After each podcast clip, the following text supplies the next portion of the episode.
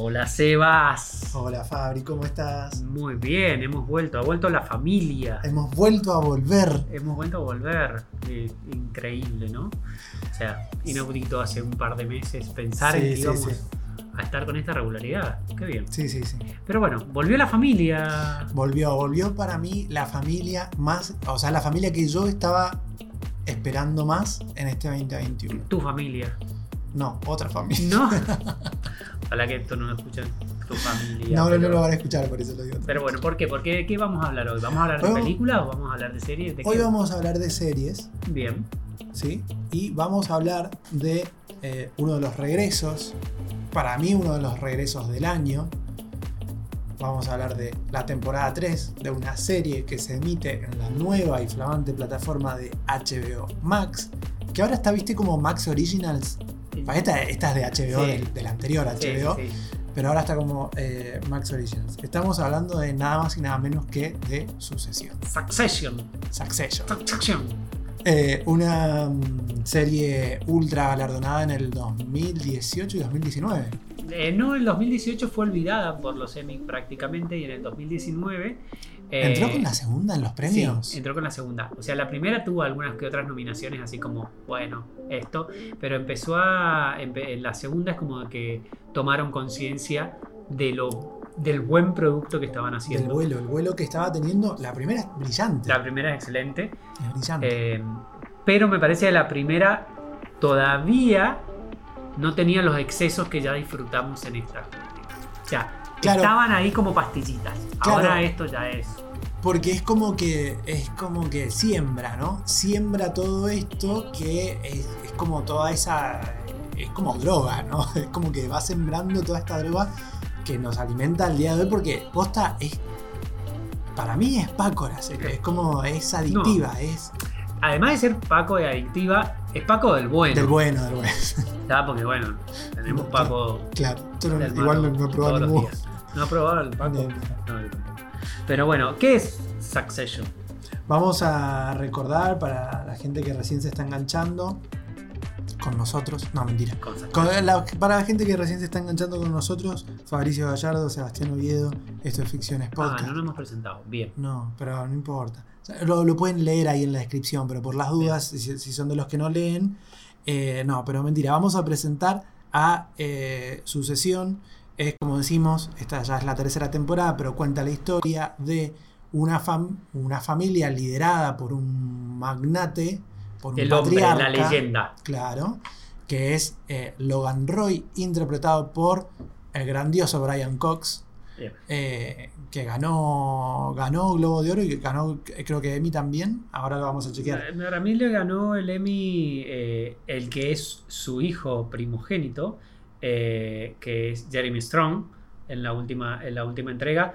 Eh, los dos personajes principales de esta serie que habla de la familia, como vos bien decís, eh, Roy, una familia mm, súper, hiper poderosa de los medios de Estados Unidos, de Ah, estas es grandes verdad, no corporaciones. ganó, claro, ganó, Ganó. Jeremy Strong. Ah. Ganó Logan. No ganó Logan, ganó Kendall. Estamos, estamos con los nombres. Sí, estamos sí, hoy sí, día- estamos- estamos- Bien, pero bueno, cerremos esta idea. Sí, una gran familia que tiene una, una megacorporación que se llama Waystar Roico y eh, ¿Qué esta, tiene la, esta megacorporación? esta es la familia claro, tiene medios de comunicación, hoteles y parques de diversiones. Este te suena a. Bueno, Mm, Te suena a los. Murdoch, a los Disney, a muchas otras familias australianas, inglesas. bien. Eh, de hecho, a, ver, si uno se pone a indagar un poquito en la historia, a, a- a quienes gustan de, de esta parte de la historia y de la, la dinámica entre los medios de comunicación actuales y la política, bebe mucho de la realidad de estas Mm. familias que están detrás de los medios de comunicación. Hay, muchas, hay muchos artículos donde hacen paralelismos con cada Sí. una de las aristas de estas familias. Eso es, la verdad que es divertido. Es diver- divertido y penoso al mismo Sí, tiempo sí, de sí, leer. sí, penoso. Muy penoso. Eh, Pero bueno, ¿qué sucede en la primera temporada? Este magnate, el hombre, la leyenda, eh, empieza a tener problemitas y de salud y decide que, bueno, al principio se va a retirar. ¿Quién será su sucesor? Y Ujú. ahí conocemos a la familia, que es básicamente sus cuatro hijos, sus cuatro tiburoncitos. Ujú. Hijes. hijes. Hijes. Eh, Son- Kendall, el primogénito, Shiv, la única mujer, en un principio separada de lo que es la corporación y vinculada más a una carrera Política. política. Eh, Rómulo, el más chico, y el más grande, perdón, yo siempre he dicho que es primogénito de Kendall, y esto tiene Eh, una razón de ser. Claro. No es, es eh, ya nos olvidamos del nombre del primogénito Connor. porque Connor, Connor, porque es lo que la serie quiere, ¿no? Que Claro. hace hasta eso bien. Que te olvides cuál es el, el- Sí. el primero Ahí, personaje patético, si lo hay. claro, hacemos un paréntesis. ¿Por qué? Porque Connor es el, el primer hijo de Logan Roy, pero que tiene con otra mujer. Los otros tres, Kendall, Shiv y Roman, son hijos de su ex esposa británica, que en algún momento de la serie la vamos a conocer. Y él actualmente está casada con. eh, perdón, Logan Roy está casado con Marcia. Marcia, una increíble eh, Hiam Havas, el Sí. nombre de la actriz, también excelente. De apariciones chiquititas, ¿viste? Sí. Pero, o sea, muy dosificadas, pero. Y tal vez uno de los personajes que menos conocemos, pero que más sorpresa nos puede llegar a traer. Sí. Bueno, básicamente Succession es eso. Es eh, la lucha por la sucesión del, del trono de, de- de Logan Roy. Eh, que bueno, que básicamente había leído y, y escuchado que en la primera temporada eh, Logan se retiraba. Finalmente eso no ocurre. Estamos en una tercera temporada con, donde eh, en el afiche los que, el pri- primero que sale es él, o sea, el personaje interpretado por Brian Cox. Y nos traen aquí una tercera temporada luego de que haya terminado hace dos años la serie con un capítulo final para el infarto. Ujú. En esta tercera temporada sigue inmediatamente posterior a que termine ese capítulo. Es básicamente, no sé, eh, en la primera temporada, un ejemplo estúpido, en la primera en el final está tomando agua el personaje y en este capítulo empieza con dejando el vaso de agua vacío en, el en la mesa. Sí, sí, sí. Básicamente es a continuación de lo que sucedió en, en el último de la segunda temporada. Y hasta ahora hemos visto un par de capítulos. ¿Y qué te ha parecido, Seba? A, mí- a ver, eh, no es sorpresa lo que voy a decir. Terminó el primer. O sea, en la segunda temporada no existía todavía HBO Max. Hoy lo vemos por eh, HBO Max. A la- el domingo a las 10 de la noche, el 17 de octubre, yo estaba ahí como refrescando la plataforma, esperando a que apareciera. Y cuando terminó el capítulo, yo salté. Salté del sillón, aplaudí. Fue. Ah, ah, eh, Game of Thrones, momento Aria. Sí, sí, sí, sí, sí porque, porque lo esperaba mucho y me, y me dio lo que yo estaba esperando, Bien. ¿viste? Con el segundo capítulo obviamente me, me pasó lo mismo, no, no fue como tan efusivo, pero me pasó también eh, lo mismo. Llevamos dos capítulos emitidos al momento de grabación de este episodio. Eh, ¿A vos qué, qué- cómo la recibiste? la A mí me encantó. A mí me encantó el, el cómo es eh, el- la vuelta de, de Succession. Y me parece algo que vos dijiste eh, más temprano, o eh, hace un ratito nada más, que es como que la serie se ha dado, es Paco, se ha dado cuenta que es Paco el bueno y no está dando Paco el bueno. Yo creo que lo que ha hecho en esta tercera temporada es aún- e ir aún más allá de lo que, de lo que Sí. está yendo.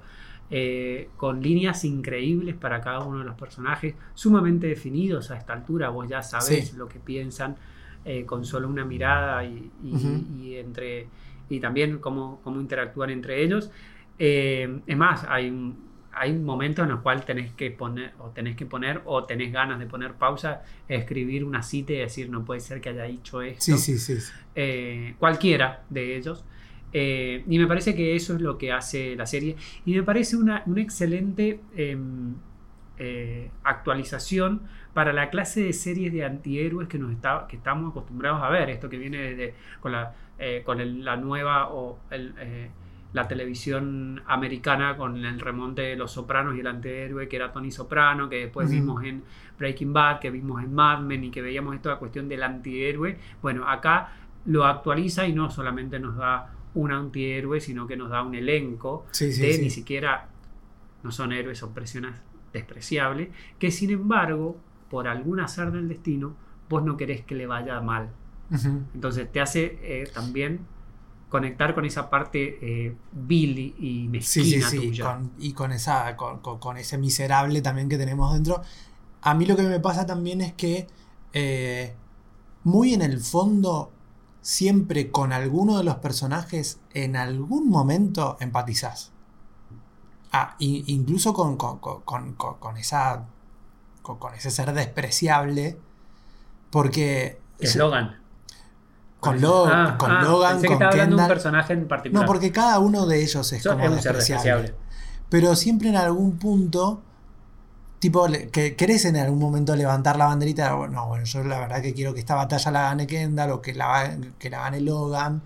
¿Viste? Siempre hay algún momento en el que te inclinas a favor de alguno porque en algo empatizás. No sé si es empatía la palabra, pero sí querés que esa, esa jugada sea, eh, sea ganada por alguno de estos jugadores. ¿Viste? No sé si estoy usando bien lo de la empatía. Pero a, a mí me pasa eso, ¿viste? Que por momentos, y sobre todo ahora que llevamos solamente dos capítulos de la, de, de la tercera, en el primer capítulo ves que, que la serie va en una dirección y en el segundo se, se corre Sí. y apunta a otro lado. Eso también está bueno que, tam- que pasaba en temporadas anteriores, que vos podías reconocer el capítulo por los distintos capítulos de la temporada, por, ah, este es el capítulo que sucede en el retiro, ah, este es el capítulo que sucede en el, en el barco, ah, este es el capítulo, o sea, como que la serie mantiene una eh, historia Sí. eh, eh, bien diferenciada por temporada por temporada, pero cada capítulo es tratado de una manera distinta, ya sea desde Total. lo visual, de lo narrativo, desde, la, desde, la- desde el de- del escenario, desde la locación.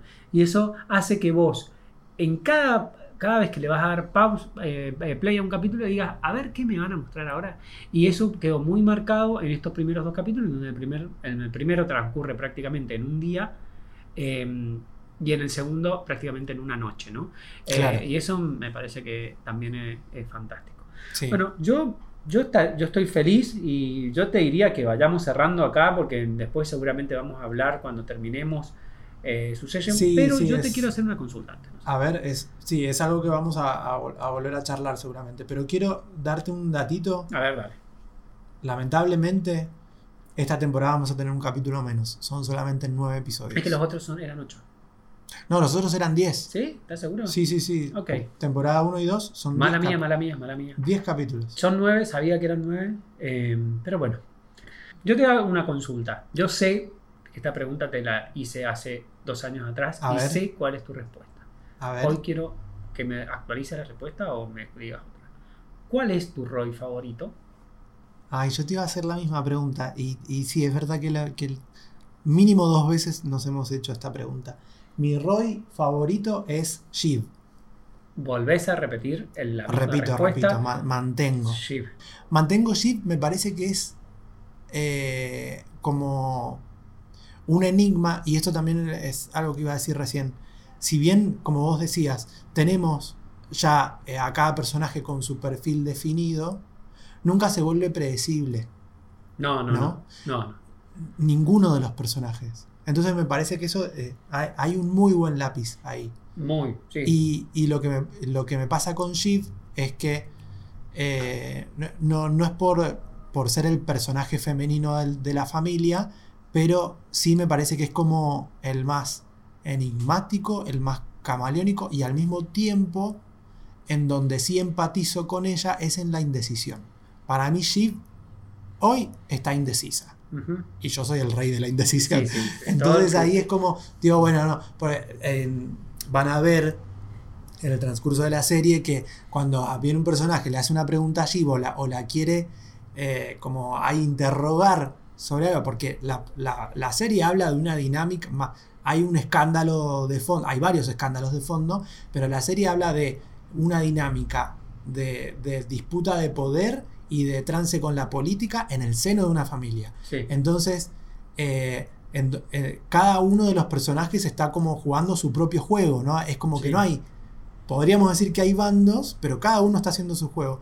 Y me parece que Shiv es el personaje que menos tiene definido su juego. Entonces, al día de hoy. Entonces ahí es como, Bien, no sé, me, me- me gusta mucho también esa incógnita que me genera ella. bien. ¿Cuál es tu personaje? Yo tengo que decirte que creo eh, sabía cuál era tu respuesta, no me acuerdo cuál fue la mía hace dos años, creo que fue la misma, que fue Shiv, pero tengo que decir que definitivamente me ha conquistado Rómulo. Y mm, eh, me, bueno, caí, Sí, caí es que rendido también. y me parece que, que, que es a- hoy por hoy eh, mi Roy favorito. Cuando hablo de Roy favorito, no hablo del Roy que se va a quedar con el trono, que a esta Claro. altura eh, no me interesa, obviamente. O sea, un poquito sí, pero es como el que estoy esperando ver, a ver qué se le ocurre. Bueno, eh, es Rómulo. Así que... mm, Me parece que es como el más histriónico, el más eh, ingenioso y el que por ahí menos conoce de- del potencial poder que puede llegar a tener si, eh, Si fuera vivo, o si fuera, si fuera inteligente. claro. Sí, y también me, me gusta que es el más roto de todos. Sí. Si vos, si bien en un principio dirías que podría ser Kendall, todo lo que pasaba, todo lo que sabemos, su pasado por las drogas, su, eh, bueno, Sí. lo que sucede al final de la primera temporada. Eh, Rom- eh, Rómulo me da esa ternura del hijo de puta, que es un hijo de puta porque está completamente roto. Y además es vivo, o sea, vivo. Es, maneja una ironía que a mí me puede. Como Sí, vos te puede sí, la indecisión, a mí me puede la ironía. No, y a mí que, lo, otro creo que sería mi segundo Roy favorito, pero a mí me parece que a Roman lo completa el personaje de, De Jerry. Jerry. Sin duda, Y de esa, es, ese diálogo que han establecido entre los dos personajes esa que, que relación empieza en el que empieza en la primera temporada es, es fantástica. es fantástico. Así que bueno, nos alejamos de Succession y vamos al otro lado de. a la otra vereda, a la otra parte. Al- cruzamos la calle. Esta es la serie que hemos visto, disfrutado, que esperamos todas las semanas. Sí. ¿Cuáles son las series, una y una, una vos, una yo, que has abandonado? Ok, series que he abandonado. Eh, son muchas. Sí, tira dos. Voy a tirar dos. Tira una y después. es más, A ver si coincidimos. eh, no, no, no, no vamos a coincidir. Pero voy a tener que abrir el machete. Porque Uh, imagínate lo hostia. sepultadas que las tengo. Eh, voy a empezar por Amazon. Sí. Una de las que sepulté, o sea que en realidad como que la esperaba, qué sé yo, tenía expectativas, eh, solos. Porque me había gustado, me había copado con esto de la antología, de los capítulos, viste, historias por separado en cada capítulo. Algo que había hecho bien eh, Modern Love, Modern Love que no vi la segunda temporada y la tengo pendiente, pero esta venía con la misma premisa, por Buenos una actores. narrativa, claro, buenos actores, por una narrativa un poco distinta, eh, pero con la misma premisa de serie antológica. Y después de ver el primero dije, no, esto no es para mí. Ok, No es para mí, no, no, ¿por qué no? no, no creo que nada de lo que pueda venir después me sorprenda o me convenza ¿Quién es el actor? de lo primero? contrario. El primer capítulo que vi es el de Anne Hathaway. Ajá. Y con Anne Hathaway, ojo, también puede ser eso, porque yo con Han- Anne Hathaway tengo como una relación. Tengo una relación con Anne Hathaway. Eh, tengo, una, tengo una relación ahí como conflictiva en el sentido de que no- nunca sé cuándo la quiero y cuándo la detesto. Ujú. Eh, pero ese capítulo que hizo fue como Ok. La primera entonces, solos de solos Amazon. de Amazon Prime Video. Bueno, ¿Cuál es tu primera? yo es raro porque cuando haga el recuento de las mejores series del año, seguramente este año más que nunca HBO va a picar en punta. Sin embargo, las dos series que he elegido son de HBO. A ver. La primera es, o sea, yo nunca vi la original, pero quería ver esta remake y dije no, es Gossip Girl. Eh, vi solamente el primer capítulo y medio y dije, esta serie no es para mí. Y sentí que había un tren que había pasado. Y ese tren Mm. había pasado, lo había dejado pasar y me había gustado quedarme en el andén. O sea, los personajes me parecieron insoportables. La actualización que hacen para conquistar al público que vio la, la original, que es que, eh, que es, no sé, incorporar a los profesores como una especie de esta, de esta, de esta trama de, intrigas, como para con- conquistar a los 30, a los 40, eh, me pareció que tampoco funcionaba. no sentí empatía en ningún momento por, ni por los profesores y mucho menos por los alumnos, a los cuales me gustaría envenenar a, a todos de una manera distinta y verlos sufrir por separado y después juntar las piecitas, o sea, los odié. Eh, así que eh, la primera abandonada. Es atroz lo que estás Sí, diciendo. sí, sí, sí. Sí, pero eh, probá a ver un capítulo y vas a, ir- vas a ver que vas a ir corriendo a comprar veneno a su venenería amiga. Eh, así que sí, la primera serie que abandoné, HBO, Gossip Girl. Bien. Esos son los motivos. La segunda serie. Mi segunda serie abandonada es de mm, HBO Max, pero debo decir también que... Ay, perdón, pero voy a romper la consigna porque yo sé que esta serie en otro momento creo que le doy, otro, le, le doy otra oportunidad. Hoy si me preguntás, ¿la, la vas a retomar? No. A ver si Pero tal pena. vez, tal, tal vez pasa un tiempo y digo, no, bueno, sí, tal vez puede ser, ¿por qué no? Porque el género me gusta, porque viene también con un nombre detrás que estoy hablando de eh, la producida por Ridley Scott, que es Raised by Wolves. Ajá. Si me preguntás por qué, es porque vi el primer capítulo y sentí como una, una sensación como de, de soledad, de despoje y de, de... Yo aparte soy como un poco, un poco apocalíptico con cuestiones climáticas y ambientales. Yo creo que nos vamos a morir mañana. Entonces, ver ese, como, como que, esa soledad y ese, ese como, ¿entendés? No, no, no, no sé, fue como que me generó, un- me generó una sensación, claro, una angustia horrible y dije, tal vez no estoy preparado para verla y me, además de que me pareció eh, un poco bastante larga, aburridita, un poco... eh, hablamos en el episodio anterior de, de- de mucho de la solemnidad, ¿no? Eh, acá sí me parece como que se hace un poco de abuso y eh, a- abuso en el sentido de que se aspira a, que, a ser muy solemne y no lo logra. Entonces, nada, no, no, está descartada por ahora. Ok. Bueno, Tu segunda- no, no hubo, no hubo conciencia. Yo empecé a ver Rise of Wolf. Es del año pasado, en realidad estrenó este año en HBO Max. A mí me pasó lo mismo que a vos. Tengo que reconocer que no, que no dije, bueno, voy a maratonear esta serie. Sin lugar a dudas que no pasó eso. Pero no, la serie que yo abandoné y abandoné. A ver, le hace con culpa en un principio y después eh, sin culpa alguna. Porque sé que es una serie prestigiosa. Porque sé que es una serie que va a estar en el top 10 de muchos eh, este año, pero que no, gracias. No necesito ver esto una vez más. eh, no necesito soportar esto una vez más en mi vida en la pantalla. eh, y por lo pronto esperemos que tampoco fuera la pantalla, ¿no?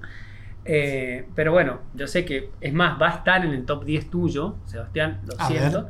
Pero bueno, sí, es la nueva versión de Escenas de un matrimonio, Sí. la serie HBO protagonizada por Oscar Isaac y Rebecca Ferguson. No, eh, No. y Jessica Chastain. Jessica Chastain. Eh, entiendo lo difícil de la apuesta, o sea, que sean dos personajes, una locación, esta cuestión teatral, el- el, eh, el- la entrega física y emocional de los dos actores es fantástica, en un principio en los primeros capítulos, principalmente la de ella. Eh, la actualización de los temas, es más, en el primer capítulo los temas que tratan me interesó lo que decía, Sí. como los trataba, pero es como demasiado. Sí, sí, sí. Creo que tal vez si hubiera sido media hora, pero una hora de ver dos personas. No, hablando. es muy difícil, es muy difícil. A mí, yo la verdad que tengo eh, dos capítulos vistos, a mí me gustó, yo la voy a seguir. No, cre- no creo que llegue a estar en mi top 10, pero reconozco también el mérito. Tiene esa cuota de drama que, que, que- a, mí, que a mí me Que gusta. es drama puro y Pero- duro, no es melodrama. A esta altura de mi vida, No, dame pero- algo de humor, si no. No, no, pero es que no, es que este es, eh, es- es agobiante, es como es estresante. Eh, a la verdad que te entiendo, me parece difícil, me parece que no es para cualquiera. De hecho, yo que estoy, que estoy en pareja y que convivo es como que le, le- dije no, no, no la veamos juntos. No, qué miedo. Sí, sí, no, no. Es una apuesta jugada. Yo no sé si me animaría. No, no, no es una, no es una, para mí no es una serie que una pareja pueda ver. No, no. ¿Y No, qué no es hiciste? ¿Se la cancelaste a él o la vas a ver, o la van a ver solo? No, porque yo la vi solo. Bien, la vas a seguir viendo solo. La voy a seguir ¿Y viendo él? solo. Él no la va a ver. No la va a ver, o sea, no, porque no le- es como que le conté, Ah, vio un tráiler y dijo, no, no, yo no la voy a ver. no, sí, Tim Herman siempre. No, así que le dije, bueno, bien, porque no, no quiero que terminemos en esa, ¿viste? No, y aparte, ¿sabes qué? Me parece. A ver, tal vez lo que voy a decir es una burrada, pero el año pasado vimos Historia de un matrimonio, que Sí, es sí. básicamente una historia similar a la ruptura de una pareja. Y hizo, y estuvo en mi top 10 de películas. Es una película, no es una serie. Sé que el formato es otro, sé que las intenciones son otras, sé que lo que se busca es otra cosa. Sé, o sea, lo conozco, lo reconozco. Pero ahí así, a Historia de un matrimonio, lo que veo que le falta a escenas de un matrimonio. Que es meter un poquito de humor, un poquito de empatía, un poquito de sentir que, que no todo tiene Sí. esa intensidad, ¿no? Principalmente en el personaje interpretado por la hermana de, de- eh, eh, del personaje femenino, eh, que es, ay, me olvidé el nombre de, de White, creo que, ay, no me acuerdo la... la- de- el- vos estás hablando de la hermana de Scarlett Johansson en Merritt Weaver. Merritt Weaver, que Claro. está siempre fantástica, y eso, pero como que, no, que nos permitían ver que la, la vida también es un poquito más linda, ¿me entiendes? No tengo ganas de ver esto. Claro, No tengo no. ganas de ver esto, y más en una- cuando venimos de pasar ambientes, eh, pasar una situación en ambientes claustrofóbicos, donde no Sí, se no, sabe. definitivamente no es el momento para esta serie. No, no, no. No porque te genera, te genera claustrofobia. Que tal vez lo te que genera lo ese encierro. Porque eh, comparto lo que vos decís porque te genera esto de eh, nada bueno está pasando en la vida de esta gente. No, no hay nada, no hay nada bueno que esté pasando. Sin embargo, hay un poco de white people problems porque ya me gustaría Sí. tener esa casa, ya me gustaría tener ese trabajo, ya me gustaría hacer esos viajes, ya me gustaría tener ciertas cosas. Pero sin embargo, te la bajan. Sí. Entonces, perdón Oscar, perdón Rebecca Ferguson. eh, pero, No, Jessica, Jessica. Bueno, pero yo eh, aquí me bajo. Y a- eh, con esta pregunta cerramos, ya que Sí. tanto la traes a colación. ¿Rebecca Ferguson o Jessica Chastain? No, me parece, me parece más una actriz de prestigio, Jessica Chastain, pero me gusta más. Rebeca. O sea, Rebeca, no sé. Eh, Jessica me, Jessica me encanta. Pero no sé, una Rebeca Ferguson en Misión Imposible me, me Sí. puede. Ah, no, a mí me da, me da la sensación de que Jessica Chastain se está esforzando mucho Sí, por, por llegar. sí. Sí, ahora hay Ah, una. Hay una. Hay, una, hay, hay un síndrome de Amy Adams ahí también, me parece. Sí, Se esfuerza demasiado. sí, Por ahí se tiene que relajar un poco, sí, ¿no? sí. En cambio, Rebeca me parece que la está pasando mejor. Jessica, tomate un vino. Tómate un vino. Tomate un vino y olvídate. Hasta la próxima. sí. Hasta la próxima, Fabri.